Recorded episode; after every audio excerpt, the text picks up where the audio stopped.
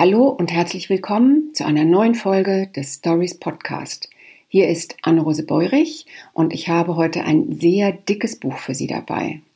Geschrieben hat es Rebecca Mackay, eine junge amerikanische Autorin und es heißt Die Optimisten. Ah, und übersetzt wurde es von Bettina Abarbanel. Rebecca Mackay nimmt uns mit ins Chicago des Jahres 1985.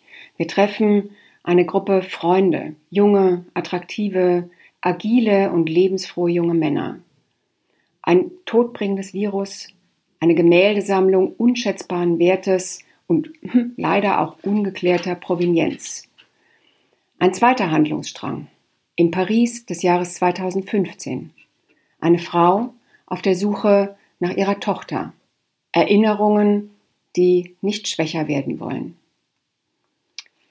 Rebecca Mackay beglückt uns mit einem Roman, in dem sie sehr, sehr dicht und sehr kunstvoll verschiedene Handlungsstränge zu einem atemberaubenden Kilt verwebt.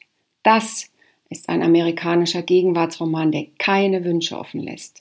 Er ist opulent, vielstimmig, tiefgründig, berührend, kritisch, differenziert, psychologisch. Ein Buch, was uns verschlingt, in das wir fallen wie in einen tiefen, tiefen Brunnen.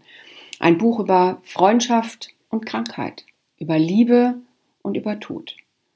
Über das Leben in unsicheren Zeiten und nicht zuletzt über die Hoffnung.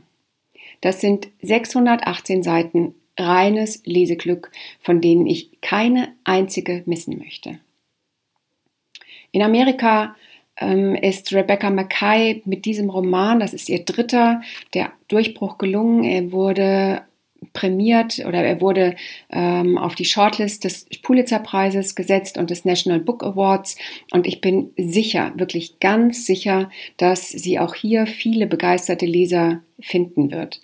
Und für mich ist damit der Eisele Verlag endgültig in die vordersten Plätze meiner Lieblingsverlage aufgerückt. Ein Buch, dem ich restlos verfallen bin und ich wünsche, dass es vielen von Ihnen auch so geht. Und Sie wissen ja, wir sind für Sie da, auch in diesen Tagen. Wir beraten Sie am Telefon, wir nehmen Ihre Bestellungen telefonisch entgegen und wir liefern völlig kontaktlos vor Ihrer Haustür aus. Ich wünsche Ihnen einen guten Tag und freue mich auf unser morgiges Wiederhören. Tschüss, Ihre Anrose Beurich.